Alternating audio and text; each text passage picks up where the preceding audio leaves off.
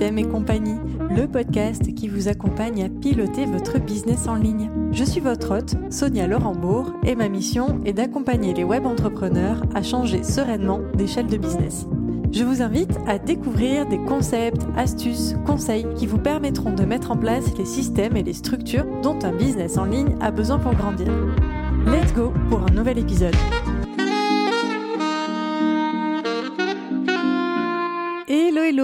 Bienvenue dans ce nouvel épisode de Système et compagnie. Épisode solo cette semaine, onzième épisode de la première saison. Déjà, ça avance, ça avance vite. Et euh, pour l'épisode du jour, j'avais envie d'aborder avec vous un sujet euh, dont vous êtes vraiment très nombreux à venir me parler régulièrement.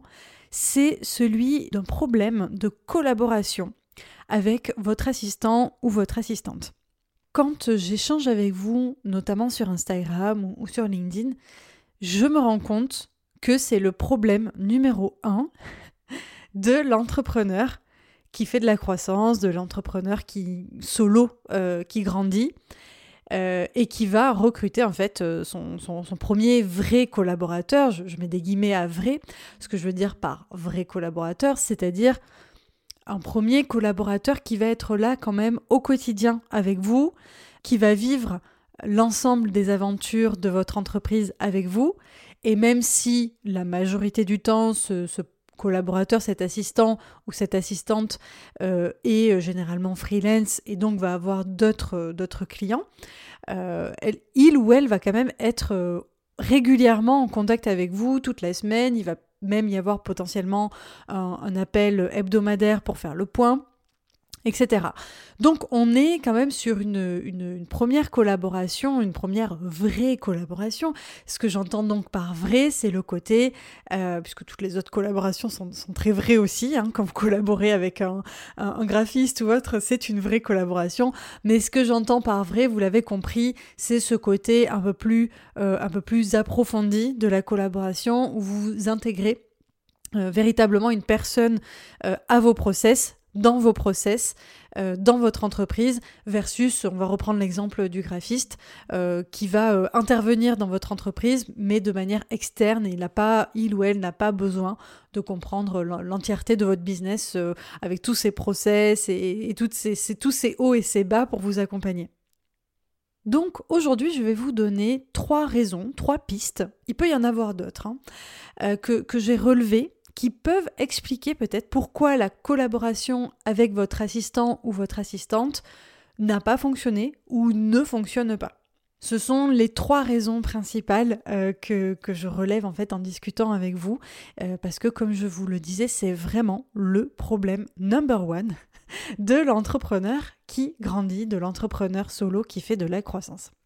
Alors, on y va tout de suite pour la première raison, c'est que votre business n'était pas prêt ou n'est pas prêt. On peut aussi parler au présent. Si vous n'avez pas clarifié ou structuré un minimum les choses pour accueillir un collaborateur au long cours, ça peut être difficile de collaborer de manière fluide. Aussi efficace que peut être un assistant ou une assistante, surtout aujourd'hui, là je vous parle, on est euh, début 2023, très honnêtement, euh, le marché commence vraiment à avoir euh, des, assistants, des assistantes qui sont très très bien formés. C'était pas forcément le cas il y a encore un an, un an et demi. Aujourd'hui, on a vraiment de plus en plus des, euh, des freelances qui proposent leurs services et qui sont vraiment très bien formés, expérimentés, etc. Le problème, c'est que euh, la personne peut être la, meilleure euh, sur le marché. Si on ne lui transmet pas les choses de la bonne manière, eh bien, elle ne peut pas accéder en fait à, tout ce qu'il y a dans votre tête. Il faut avoir un minimum de structure pour transmettre. Et bah, c'est tout ce que je vous partage aussi sur ce podcast et sur euh, les divers contenus que je vous partage aussi au quotidien sur les réseaux sociaux. L'idée, c'est ça, c'est de vous structurer un minimum, de mettre en place un minimum de système pour que euh, vous puissiez transmettre de la bonne manière les choses à faire à votre ou vos collaborateurs. N'hésitez pas d'ailleurs à aller euh, écouter ou réécouter le premier épisode de, ce podcast euh, où je vous donne un petit peu ma définition de système, de qu'est-ce que j'entends par là et vous allez pouvoir identifier les systèmes que vous devez mettre en place aujourd'hui pour améliorer la collaboration avec votre, votre assistant ou votre assistante.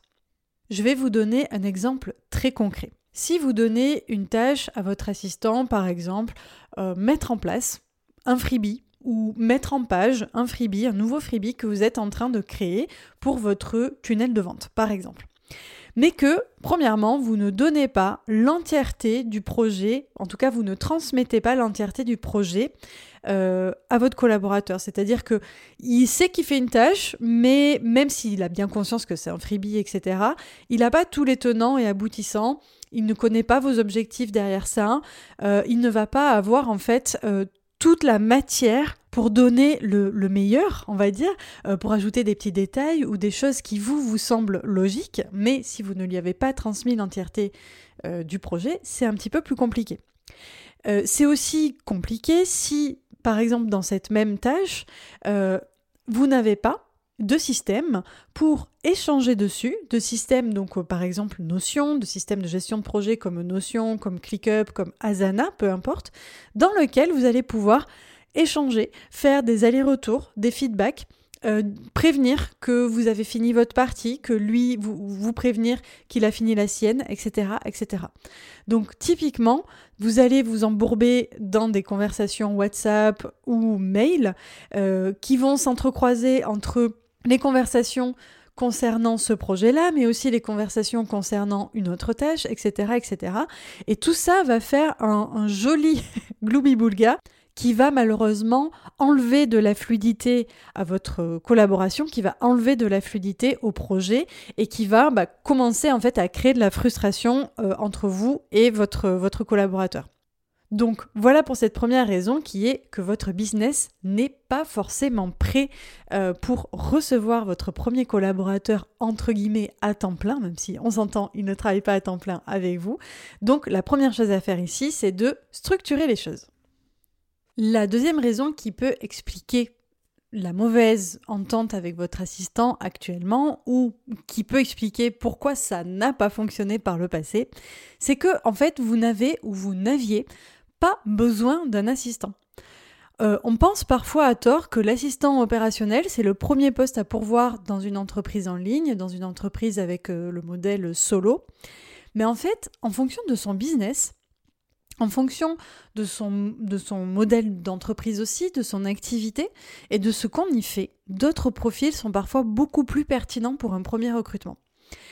Je vous invite d'ailleurs à, à, aller écouter l'épisode que j'ai tourné avec Marion et Amélie, c'est l'épisode numéro 8 où on, parle en fait euh, de justement quel, est le rôle de l'assistant, euh, qu'est-ce qu'il fait, quel rôle il prend dans l'entreprise, notamment dans une entreprise en ligne. Euh, et en fait, on, on, vous explique dans cet épisode que l'assistant, c'est vraiment un profil qui va être très, très généraliste. Donc le gros avantage de l'assistant ou de l'assistante, c'est que c'est quelqu'un qui va être euh, opérationnel sur à peu près, je dis bien à peu près parce que chacun bien sûr a ses spécialités, mais à peu près 360 degrés de votre entreprise. Il va pouvoir vous aider à la fois sur la partie création de contenu, mais aussi sur la partie suivi des clients, sur la partie administrative, sur la partie euh, gestion, sur la partie euh, organisation, aussi sur la partie process. Bref, ça va vraiment être un couteau suisse. Et donc, en ce sens, beaucoup d'entrepreneurs pensent parfois à tort que c'est la meilleure chose à faire que de recruter un assistant parce que souvent, et c'est euh, ce qui explique aussi hein, pourquoi ça n'a pas fonctionné, euh, parce qu'on n'avait pas besoin d'un assistant, parce que souvent l'assistant est recruté au moment où il y a des tas de feux à éteindre dans le business. Et c'est vrai que, étant donné qu'un assistant opérationnel sait faire tout un tas de choses dans une entreprise en ligne, on va avoir envie de le recruter et de se dire il va nous aider à éteindre ces feux.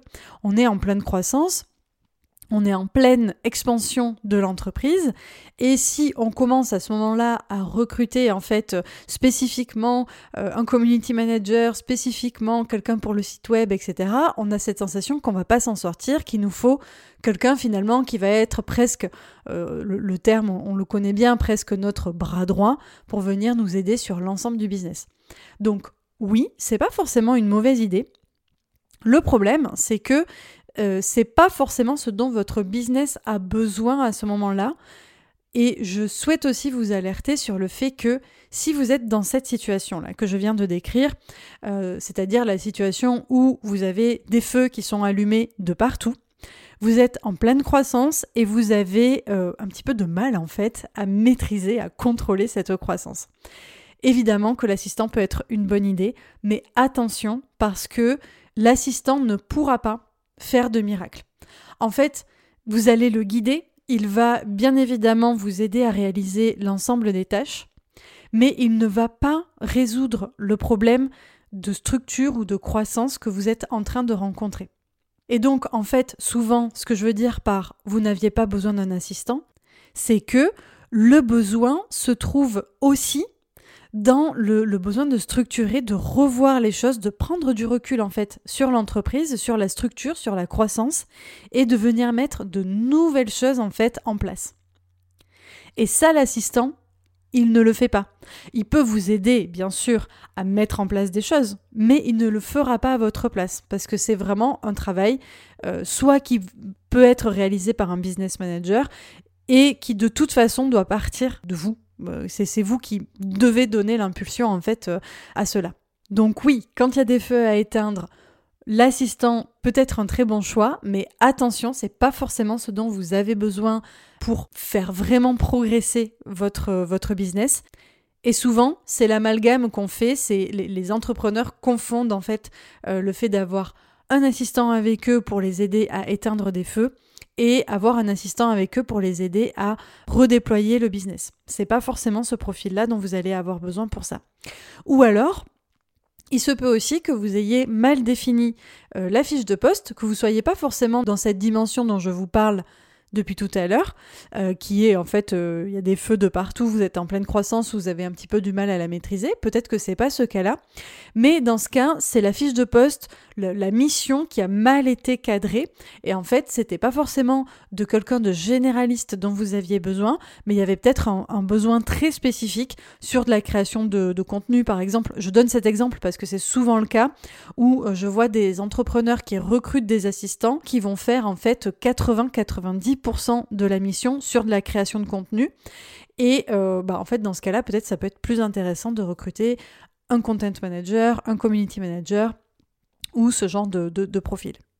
La troisième raison qui peut expliquer pourquoi ça ne fonctionne pas ou ça n'a pas fonctionné avec votre assistant, c'est que vous faites ou vous faisiez trop de micro-management. Alors, évidemment, un assistant, une assistante euh, est là pour exécuter une tâche, des tâches. Donc euh, l'idée c'est de leur confier euh, une, euh, une liste de tâches et leur permettre de l'exécuter. Mais attention, parce que si vous ne laissez pas, premièrement, un minimum d'espace de créativité à votre collaborateur, et que vous ne donnez pas aussi une dimension un peu plus large, comme je vous disais aussi dans la première raison, où vous ne donnez pas en fait l'entièreté du projet à votre collaborateur, ça peut vite, entre guillemets, tourner au cauchemar. Parce qu'un assistant, ok, il exécute, mais il a une véritable valeur ajoutée sur les tâches que vous lui confiez. Généralement, vous confiez des tâches à un assistant sur lesquelles vous n'avez pas ou plus de valeur ajoutée. Inversement, cet assistant, lui, a une véritable valeur ajoutée à apporter euh, dans, cette, euh, dans la réalisation de cette tâche. Donc il faut que vous lui laissiez l'espace de la réaliser à sa sauce, j'ai envie de dire. Alors évidemment, à vous de cadrer les choses, il faut bien entendu que l'assistant prenne le temps de comprendre aussi les contours de votre, de votre entreprise, de votre branding, etc. et que il fasse sa sauce tout en prenant euh, la vôtre en fait en compte, évidemment. Mais je dirais que euh, si vous êtes beaucoup trop dans le cadrage ou en fait ce que vous cherchez, c'est quelqu'un qui fasse un copier-coller de ce que vous faisiez avant de confier cette tâche, malheureusement, ça ne fonctionnera pas. Il y a autant de façons d'exécuter une tâche que de personnes qui va l'exécuter. Donc premièrement, sur la façon de réaliser la tâche, selon moi, il est très très important de laisser la personne libre d'exécuter la tâche à sa façon. Ça ne veut pas dire qu'il ne faut pas du tout vous quadriller, vous pouvez transmettre votre process. S'il y a des choses importantes dans le process, bien sûr, les, donner, les expliquer. Mais voilà, ne pas trop se formaliser sur la façon dont est réalisée la tâche. Et la deuxième chose, c'est sur le résultat. Euh, je vous invite vraiment à vous questionner sur est-ce que le résultat est objectivement satisfaisant ou pas?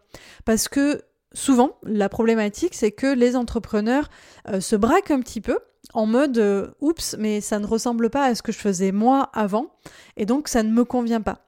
Et en fait, là, l'idée, c'est de commencer à prendre un petit peu du recul. Ça se fait aussi avec le temps faire des feedbacks euh, à la personne en lui expliquant comment vous vous faisiez, ce à quoi vous vous attendiez, etc. Expliquer pourquoi ça ne cadre pas complètement avec vos attentes et laisser l'espace en fait à la personne de vous faire de nouvelles propositions euh, et d'intégrer de nouvelles façons de faire, de voir, d'avoir des résultats dans votre dans, dans l'exécution des tâches.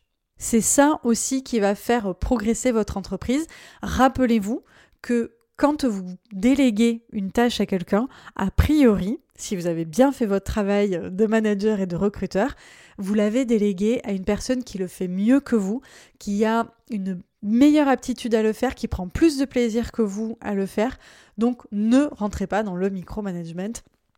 Ça fait partie du coup des raisons pour lesquelles une collaboration avec un assistant ou une assistante peut vite tourner au cauchemar.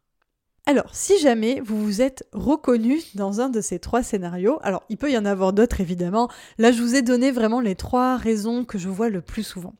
Si vous vous êtes reconnu dans un de ces trois scénarios, pas de panique, pas de souci, il est encore temps, il est toujours temps de rattraper les choses et de revoir un petit peu votre façon de fonctionner. Ce que je vous propose, c'est de mettre votre casquette de dirigeant, votre casquette aussi de manager, et de mettre à plat cette situation et de prendre des décisions en fonction. Parce que si vous avez identifié la raison pour laquelle euh, ça ne fonctionne pas aujourd'hui ou ça n'a pas fonctionné, eh bien maintenant il va falloir comprendre ça en détail et prendre des actions, prendre des décisions pour aller de l'avant. La première chose que je vous recommande de faire, c'est de préparer un feedback. Donc on va partir du principe que votre assistant ou votre assistante est encore avec vous et euh, vous allez lui faire vraiment un feedback le plus objectif possible pour lui faire part euh, de ce que vous ressentez aujourd'hui. On va se remettre en contexte de, dans lequel en tout cas j'ai rédigé ce script. C'est celui de l'entrepreneur qui vient de recruter ou qui a recruté il y a quelques semaines, quelques mois, euh, son premier assistant, son premier collaborateur au long cours et qui traverse vraiment de grandes déceptions. Émotionnellement, c'est très compliqué. Euh, il y a beaucoup de déceptions aussi vis-à-vis de l'assistant. Et donc, euh, on n'a qu'une envie intérieurement, c'est de se séparer de, de ce collaborateur, mais on se remet beaucoup en question on se demande si ça vient pas de nous. Est-ce que euh, en fait c'est pas nous qui faisions mal les choses, etc., etc. Bon, cette première remise en question, déjà, je vous ai invité à la faire en vous donnant ces trois premières raisons qui peuvent expliquer l'échec euh, que vous traversez avec votre collaborateur. Donc, l'idée maintenant, c'est d'aller préparer un feedback à faire à votre assistant, à votre assistante. Un feedback, ça se fait toujours en trois parties et ça se prépare en amont. Surtout, ne faites pas ça sans préparation sur le coup de l'émotion. La première chose à faire, j'ai même envie de dire, ça se fait en quatre parties. La première partie, la première chose à faire, c'est de laisser retomber l'émotion. Je sais, c'est beaucoup plus facile à dire qu'à faire. Euh, l'émotion, elle est là pour venir vous donner un message, pour venir vous alerter de quelque chose. Donc c'est très bien, il faut l'écouter. En revanche, au moment où vous allez poser les choses, l'émotion, elle ne doit plus être là avec vous. Le manager, il ne travaille pas sous le coup de l'émotion. L'émotion, elle est humaine, donc c'est ok d'en avoir. Par contre, pas quand vous préparez votre feedback. Donc la première chose, c'est de se calmer, euh, c'est de laisser passer aussi euh, quelques heures, quelques jours si c'est nécessaire, et de prendre le temps de laisser retomber les choses. Une fois que ça c'est fait, la première chose que vous allez faire dans votre préparation, c'est de lister tous les faits objectifs. On va prendre l'exemple d'un assistant qui n'arrête pas de faire des fautes d'orthographe dans les publications qu'il vous prépare. Et euh, ça vous énerve au plus haut point parce que du coup vous perdez du temps à reprendre les fautes d'orthographe. Des fois c'est publié, c'est carrément l'audience qui vous fait part, euh, qui vous fait remonter les fautes d'orthographe. Donc c'est très très ennuyant pour vous. Donc une fois que vous êtes un peu retombé en pression, vous allez vraiment lister les faits objectifs. Quels sont les faits objectifs? Il y a des fautes d'orthographe dans les publications. On peut même lister pourquoi pas les publications. L'idée surtout, c'est de ne pas mettre des faits qui peuvent être euh, subjectifs. Je vous donne un exemple. Tu n'es pas attentif. Ça, typiquement, ce n'est pas objectif. Vous ne pouvez pas savoir si l'assistant est attentif ou pas. Il est peut-être très attentif, mais en fait, euh, l'orthographe, c'est pas euh, sa tasse de thé, ou peut-être qu'il y a de la dyslexie qui n'a pas été détectée, c'est possible. En tout cas, le fait de dire tu n'es pas attentif n'est absolument pas objectif, et ça peut être remis en question. Euh, la personne peut vous dire bah non, pas du tout, moi je suis très attentive, je me concentre, etc. Versus il y a des fautes d'orthographe à tel endroit, tel endroit, euh, sur trois postes dans la semaine, j'ai relevé X fautes d'orthographe, etc. Ça, c'est tout à fait objectif. Le deuxième point à préparer, ce sont les conséquences. Quelles sont les conséquences? Pour vous, pour votre entreprise, peut-être aussi pour votre assistant Listez-les de manière également euh, objective. Voilà, par exemple, pour vous, les conséquences, c'est que bah, vous perdez du temps à corriger les fautes. Euh, la conséquence aussi, c'est euh, y a une conséquence sur l'image de l'entreprise. Bref, ça peut être tout un tas de choses. Et le troisième point à préparer, c'est ce qu'on appelle la demande. L'idée, c'est de formuler véritablement une demande, c'est-à-dire maintenant, qu'est-ce que vous attendez concrètement de la personne? Et de vous fixer ensemble, lors de l'appel où vous lui présenterez votre feedback, des objectifs commun que vous allez monitorer ensemble. Par exemple, dans un mois, j'aimerais qu'il n'y ait plus de fautes d'orthographe ou qu'il n'y ait plus qu'une ou deux petites coquilles ou que je n'ai pas besoin de devoir relire, etc. Bref, mettez un objectif qui est pareil, très objectif, qu'on peut venir euh, monitorer et qu'on peut évaluer dans le temps. Ce qui va permettre en fait à votre collaborateur ben, de progresser dans le sens où vous souhaitez. La deuxième chose à faire, une fois que vous avez préparé votre feedback, bah, c'est de le faire. Donc de prévoir un appel avec votre collaborateur. Et attention, là je tiens à attirer votre attention sur le fait de prévenir votre assistant, votre assistante que vous avez un feedback à lui faire, que ce sera un feedback de recadrage, qu'il y a des choses à redire, car il faut que la personne soit prête à recevoir le feedback. Euh, l'idéal même, c'est de lui demander en quelque sorte si vous pouvez lui faire un retour. Parce qu'une personne qui n'est pas prête à entendre votre feedback, qui n'est pas prête à entendre entre guillemets vos revendications, euh, elle ne changera pas, ça ne changera pas de son côté parce qu'elle-même sera peut-être encore dans son émotion ou ce genre de choses. Autre chose que vous pouvez faire aussi, c'est de remettre à plat la fiche de poste. Il se peut que ce ne soit pas un problème euh, avec l'assistant, par exemple, j'en sais rien, c'est pas du tout un problème de faute d'orthographe, c'est pas du tout un problème d'exécution de la tâche. Euh, mais ça va plus être un problème de cadrage de la mission. Et là, en fait, c'est un petit peu ce que je vous disais plus tôt. C'est peut-être que euh, vous avez identifié que vous avez recruté une personne, mais pas forcément euh, la bonne expertise au bon endroit de votre entreprise. Donc là, l'idée, c'est de remettre à plat toute la fiche de poste et donc peut-être de faire, entre guillemets, la fiche de poste parce que peut-être vous ne l'aviez pas fait. Donc je vous invite vraiment à remettre à plat votre besoin. Quand je dis votre besoin, donc c'est de quoi a besoin votre entreprise aujourd'hui en termes d'exécutif, quelles sont les, tâches qui doivent être réalisées et quelles sont les expertises qu'on a besoin de mettre en face de ces tâches pour qu'elles soient bien réalisées. Et peut-être que vous allez voir euh, que bah, ce n'était en effet pas un assistant, ou alors peut-être un assistant, mais peut-être plus tourné administratif, ou peut-être plus tourné contenu, ou peut-être plus tourné sur une autre spécialité que vous n'aviez pas identifiée précédemment. Autre chose que je voulais vous dire dans qu'est-ce que vous pouvez faire pour rattraper cette situation, c'est aussi de ne pas hésiter à repartir en arrière, de ne pas hésiter à mettre fin à la collaboration, ne pas hésiter en fait à repasser un petit peu de temps en mode solo euh, sans euh, déléguer euh, les tâches que vous aviez confiées. En fait, peut-être que vous avez besoin de prendre un peu de recul aussi en temps pour mieux évaluer euh, vos besoins, les besoins de votre entreprise. Et donc, c'est 100% OK de repartir en arrière, c'est 100% OK euh, de, mettre euh, fin à une collaboration.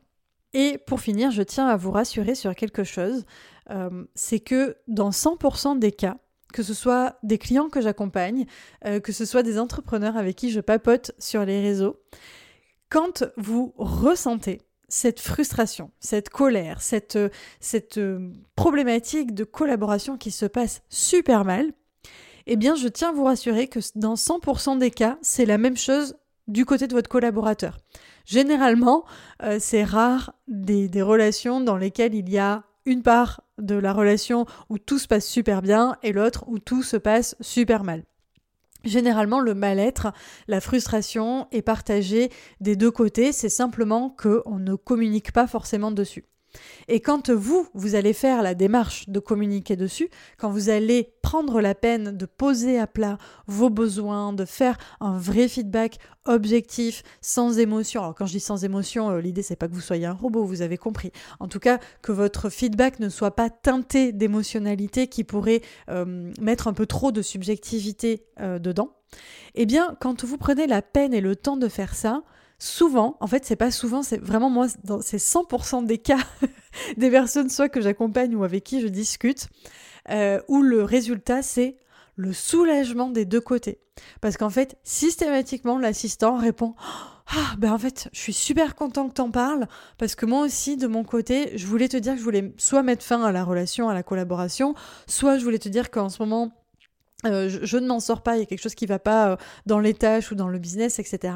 Très souvent, la frustration, elle est partagée. Donc, euh, rassurez-vous, soyez aussi serein en, arrivant dans cette conversation avec votre assistant, puisque vous allez voir que Peut-être qu'il y a des exceptions, hein, mais pour l'instant, je n'en ai pas trouvé.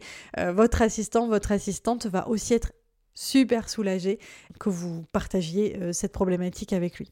Et enfin, pour conclure, Petit mot pour vous rassurer aussi sur le fait que les relations humaines sont le point le plus challengeant dans une entreprise en croissance, dans une entreprise qui à la base euh, est une entreprise solo, surtout si vous n'aviez pas forcément prévu de recruter des personnes quand vous vous êtes lancé, peut-être que vous aviez une vision euh, de vous et vous-même euh, dans votre business et que vous n'aviez pas du tout cette ambition d'aller recruter des personnes. Donc c'est totalement normal. Les relations humaines, c'est super challengeant. Dans la vie euh, perso comme dans la vie pro, hein, finalement, les relations, euh, c'est assez complexe. Vous n'avez pas forcément été formé au management, peut-être que vous l'avez été dans votre vie salariale, mais pas forcément. Donc c'est normal, ça prend du temps d'apprendre aussi euh, toutes ces facettes du manager. Donc prenez le temps de vous renseigner sur les astuces ou sur les bons comportements, les bonnes méthodes en fait à avoir en tant que manager et puis injectez un petit peu de ci, un petit peu de ça dans votre quotidien de manager.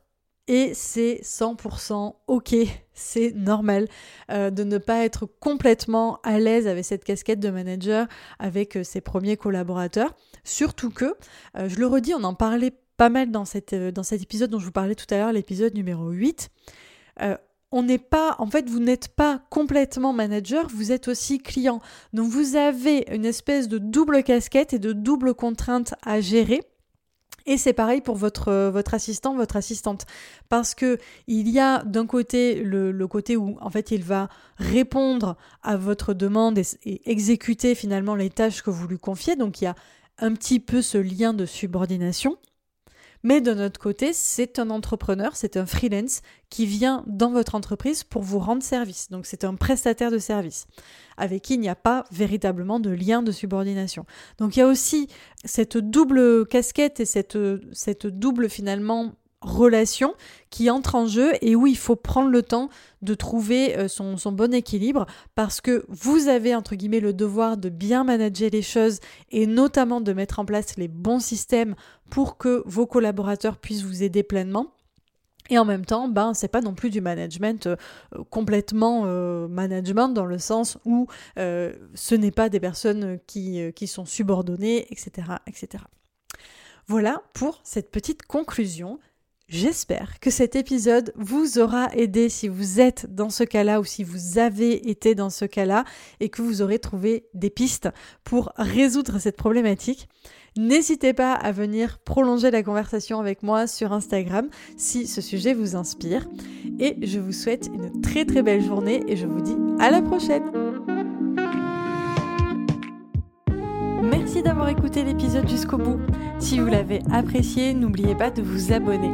Vous pouvez soutenir le podcast en laissant un avis sur Apple Podcast ou Spotify. Quant à moi, je vous souhaite une merveilleuse journée et je vous dis à très vite dans le prochain épisode.